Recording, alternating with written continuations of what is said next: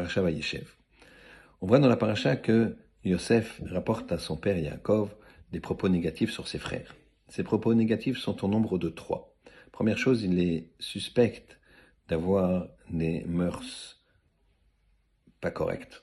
Deuxième chose, de manger de la viande qui n'a pas été sacrifiée rituellement, on n'a pas eu la shrita en bonne et due forme.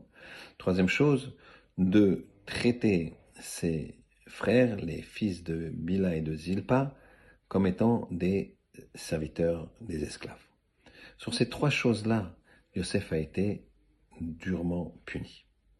Sur le problème de mauvaises mœurs, lui-même a été éprouvé par Madame Potiphar qui essayait à tout prix de le séduire et c'était une grande épreuve de lui résister.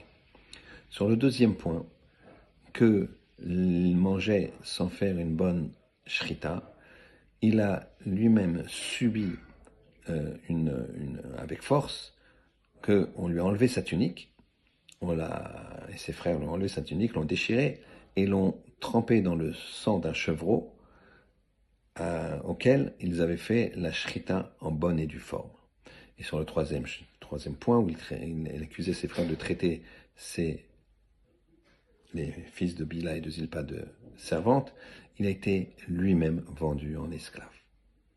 Ici, on peut se poser la question, comment Yosef a pu se tromper? Puisque s'il a été puni durement, il s'est trompé dans sa vision.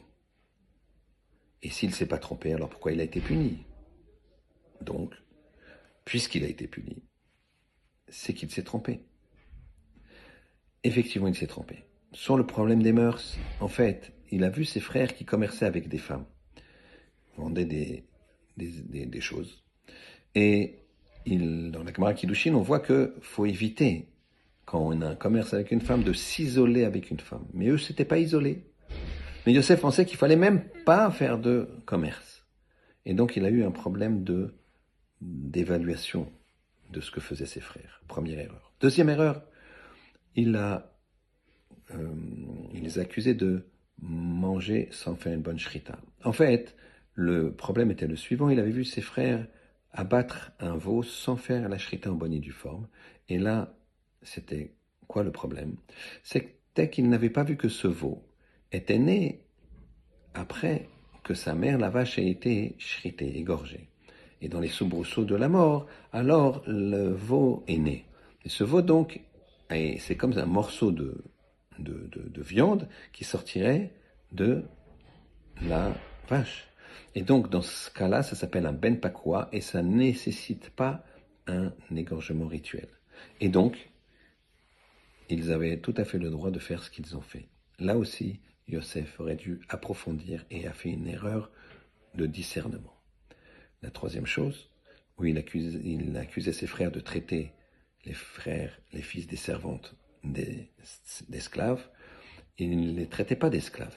Il leur disait juste que comme maintenant ils étaient élevés au sein de la d'une tribu, il y avait douze fils, d'accord, et donc eux c'était des fils qui étaient équivalents à eux-mêmes, il les traitait pas, les traitait pas d'esclaves, mais il disait que comme Léa était l'aîné, il fallait qu'il respecte également Léa en tant que leur mère. Et donc là aussi, il y a un problème de discernement. Et qu'est-ce qu'on peut analyser et garder pour nous? Eh bien, ici, c'est la force de savoir se taire lorsque tu n'es pas sûr et certain que tous les éléments que tu es en train de juger, de rapporter, sont des, des événements vrais. Et même quand ils sont vrais, faut faire attention, peut-être tu n'as pas le droit de les rapporter. La bouche est créatrice, les paroles sont créatrices. Pourquoi?